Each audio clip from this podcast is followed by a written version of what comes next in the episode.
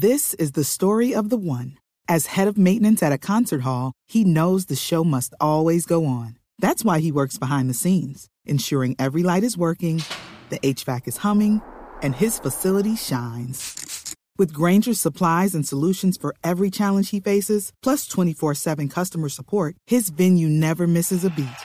Call quickgranger.com or just stop by. Granger, for the ones who get it done. ¿Y en qué momento ya usted dice, no, yo no le jalo más aquí a la, a la música andina y a lo lírico, y empieza a meterse ya a investigar sobre los orígenes de la música colombiana, del Pacífico, del Caribe, pues del Chocó, y dice, esta es mi línea? Bueno, yo estaba en la Javeriana y eh, hubo dos, dos clases que me marcaron muchísimo y fue una clase que se llamaba Música del Pacífico y Música del Caribe y eran dictadas por Mañe, eh, que era un profesor muy conocido. eh, y eh, él, digamos que me introdujo en esa música. Eh, y hubo un suceso muy especial y fue que un día lo llevó a clase a Batata. O sea, eh, ¿Qué es llevó a Batata? Batata. Es el gran tambolero legendario de San Basilio Pues, de Palenque. perdonará mi ignorancia, pero no seguramente preocupes. muchos de los Para eso estábamos no nosotros. claro, claro. Y, y, pa- y Batata, pues eh, digamos que era el, el- el heredero de un legado impresionante de, de ancestros en San Basilio de Palenque, eh, todo lo que tiene que ver con la música eh, ritual palenquera, el alegre, tenía un grupo que se llamaba Las Alegres Ambulancias junto con su hermana Graciela, que murió este año también, una gran cantadora. Y él llegó y empezó a tocar ese tambor y, y a mí me, me hipnotizó totalmente. Eh, ahí yo dije, uy, sería bonito empezar a descubrir esa, esa música, porque ya, pues, ya que estaba como en el dilema de cómo hago otra vez para retomar esa forma natural de hacer música, de cantar lo más natural posible con los dejos y los, la- las- los, el, digamos, la esencia popular.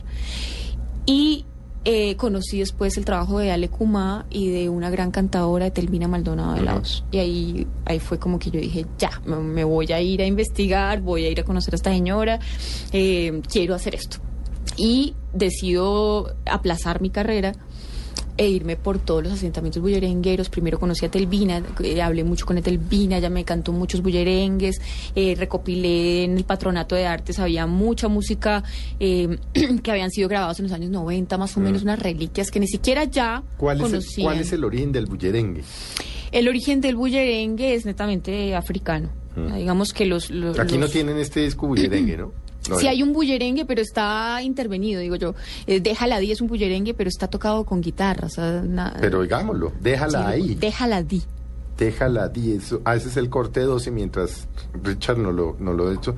Eh, ¿Cuál es el mientras Richard no lo, no lo, no lo mira? El, el origen. El origen es africano. Resulta que cuando, cuando los, los esclavos africanos vinieron, eh, eh, ¿qué encontraron acá? Pues los, los, los que los los materiales que había acá, con los materiales que había acá, ellos empezaron a fabricar sus sus eh, sus tambores. Pues las maderas de acá, no, no sé exactamente técnicamente qué, ma- qué tipo de maderas, pero eh, eh, empezaron a fabricar, digamos, esos instrumentos, tanto en el Pacífico como en el palos, Caribe. con- Con, em, con maderas. Esos, esos son como cubos Sí. digamos, de, eh, cónicos, digamos, Sí. unos... eh, Las cajas de madera. Exacta, cajas de madera que les ponen además eh, piel de animal arriba. Eh, y ahí, pues, obviamente tocan, tocan, tocan con sus tambores, ¿no? Mm. En, en el, en el- en la piel de ese animal, ¿no?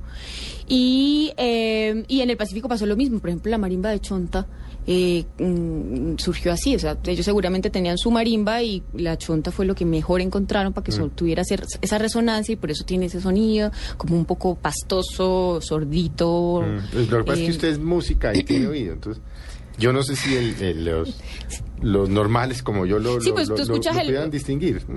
Sí, pero digamos que sí, sí tienen una ca- característica especial, Sí, bien sí, sí. salvática. Bueno, ahí, ahí ya y- tenemos la canción, Pongamos ¿no? este bullerengue intervenido. A ver.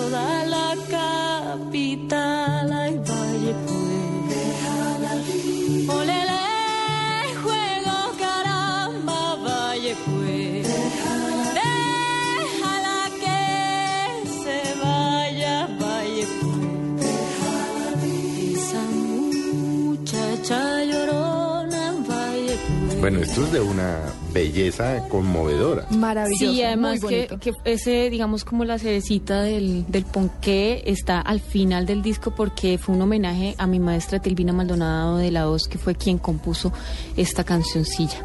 De Cantos y Vuelos se llama el disco. Es, es la última producción discográfica de María Mulata, ¿cierto? Sí, es la última producción discográfica y precisamente es como un viaje musical, un vuelo musical por la geografía, contando historias a través de las canciones. Es que eso lo he oído yo a usted ahora que estábamos hablando, eh, antes de arrancar el programa. Y es que usted sostiene, a través de sus investigaciones, que la música colombiana se une.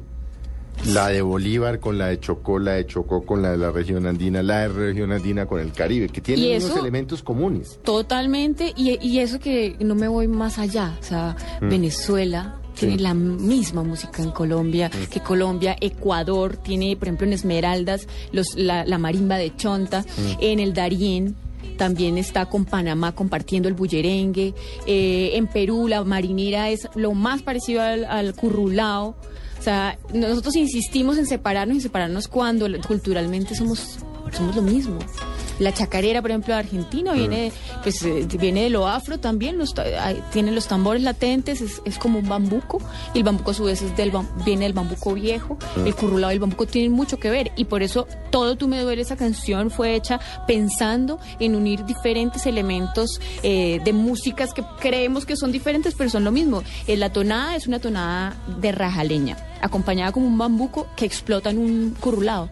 Entonces ese es, es como el sentir de ese O sea, disco. todo ¿no? Tú me duele, que es la primera de este disco, es una mezcla. Sí, es totalmente, pero es- eh, no es una mezcla con, con cosas, digamos, foráneas ni nada de eso, sino con los mismos elementos pero de la misma música. Vale la pena inclusive que la oigamos completa, María Juliana. La primera, todo tú sí, me duele. todo me, sí. duele porque porque si es una mezcla y usted inclusive eh, nos puede decir sobre la mire aquí Claro que está sí. o sea hagamos casi que una lección de música Es más, voy a empezar antes de que la escuchen, porque Sí. cuando la escuchan con la armonía se les va para otro lado. Sí. Ok. Pero si, si yo les canto, por ejemplo, Torbellino se ha perdido, torbellino se ha perdido. Eso se llama torbellino y es del Pacífico, pero resulta que es la misma tonada de la rajaleña. Ole, ole, la, la, na, na, na, na, na, na. Igualito, es la rajaleña en lo andino, lo llaman andino, pero es el torbellino en el, Pacífico.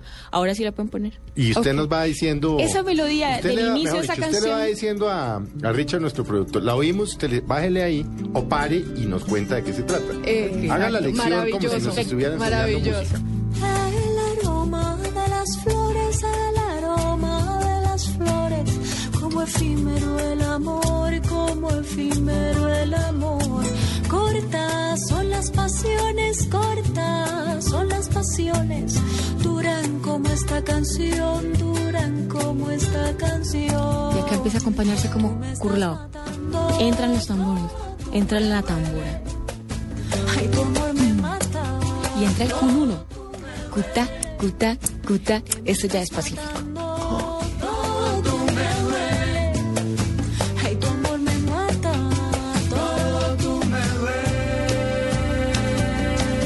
Y volvemos al, al bambuco. Aunque hay una semillita que, que es el guasá. ¿Qué es el WhatsApp El guasá es una semilla que se toca también en el currulao.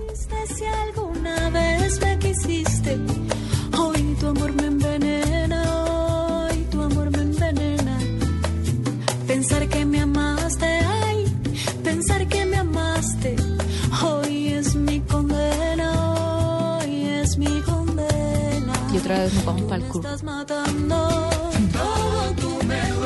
currulao. Esto ya está acompañado como currulado, pero realmente el currulado viene ahorita por el pregoneo, que ya se vuelve negro A totalmente. ver.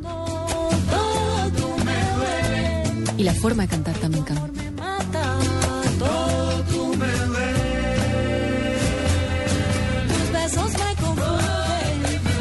Y el caricia cobro me responsorial ya cantado además a la manera pacífica, con el oh, que Que tiene que ver con la trova y tiene que ver con... Sí. todo tiene que ver.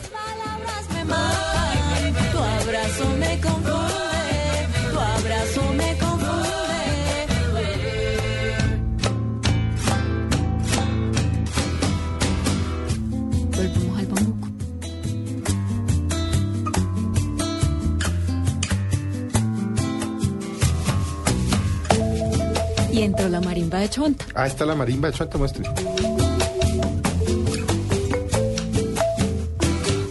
Tus besos me confunden, tu caricia me quema, tu abrazo me lastima, tu silencio me hiere, tus palabras me matan, tus palabras me matan. Él sí que es más pacífico con esa de es puro Chonta. pacífico, claro. Ella Sí. es supremamente pacífico. Y fíjate que los elementos van, van, se vienen y al final aparece la marimba. Todo fue como pensado en, en, en, en que la música se contara esos elementos y, y, y que la gente le llegara de una manera muy orgánica. Tampoco era para decir, no, es que esto es así, esto es así. No, la, la, digamos que fue hecho como tan orgánicamente que la gente no, no, no, no piensa que todo es separado, o sea, que, que fue como un corte y pegue de, de un poco de ritmos ahí, sino que todo fue eh, metiéndose de, una- de una manera muy natural.